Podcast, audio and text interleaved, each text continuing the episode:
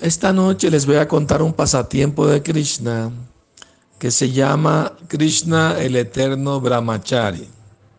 Brahmachari quiere decir célibe, que practica la castidad. Y está en el libro que se llama Gopal eh, Tapani Upanishad.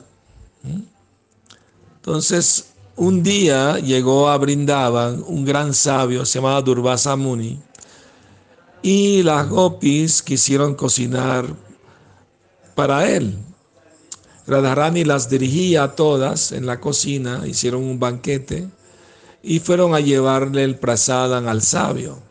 Pero el sabio estaba del otro lado de la orilla del río Yamuna y no, y no había botes para cruzar. Entonces ya vieron a Krishna sentado a la orilla del río y se acercaron y le dijeron, Krishna, por favor, ayúdanos queremos ir y darle, servirle el prasad al sabio, pero no hay botes, ¿qué hacemos?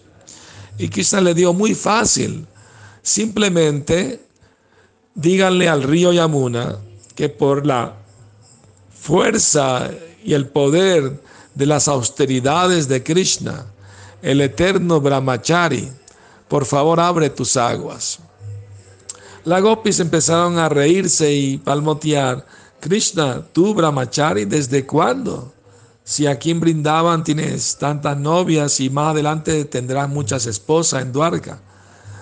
Krishna dijo, bueno, si no me creen, está bien, hagan la prueba y verán lo que sucede. Y la Gopi dijeron la contraseña, ¿no? El río Yamuna, por favor, abre tus aguas por la fuerza de las austeridades de Krishna, el Brahmachari.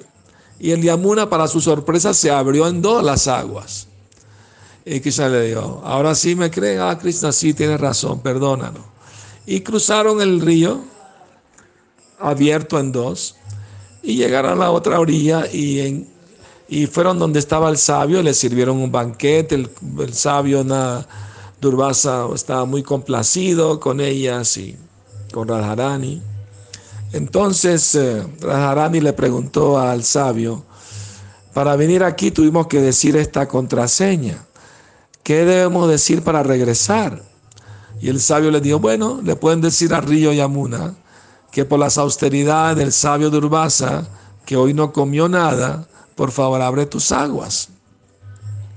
Entonces sorprendía a las gopis eh, por lo que dijo, Radharani le preguntó, pero ¿cómo es que no comió nada si lo vimos comer un, un buen banquete de prasad? ¿Y cómo es que Krishna es un brahmachari, un célibe? Por favor, explícanos eso. Entonces el sabio les dijo, Krishna no es un disfrutador materialista. Eh, él no disfruta de nada diferente a sí mismo. Todas ustedes, Radharani y Gopis, son su energía interna, no son diferentes de él, son tan espirituales como él. Ustedes no tienen cuerpos físicos, de carne y hueso, su cuerpo son espirituales y por eso Krishna se relaciona con ustedes. Eh, lo mismo las reinas de Dwarka son expansiones de ustedes también. Yo tampoco soy un disfrutador materialista, dijo el sabio. Aunque ustedes me vieron comer, yo también me estaba viendo a mí mismo comer. Yo veía mi cuerpo comiendo, pero yo estaba aparte. Yo sé que soy un alma espiritual eterna. No soy este cuerpo. Yo estaba observando mi cuerpo mientras se alimentaba. Así que yo tampoco soy un disfrutador materialista. Entonces la Gopi estaba muy complacida por la explicación y se fueron muy contentas. Que sueñen con Krishna. Buenas noches. Hasta mañana.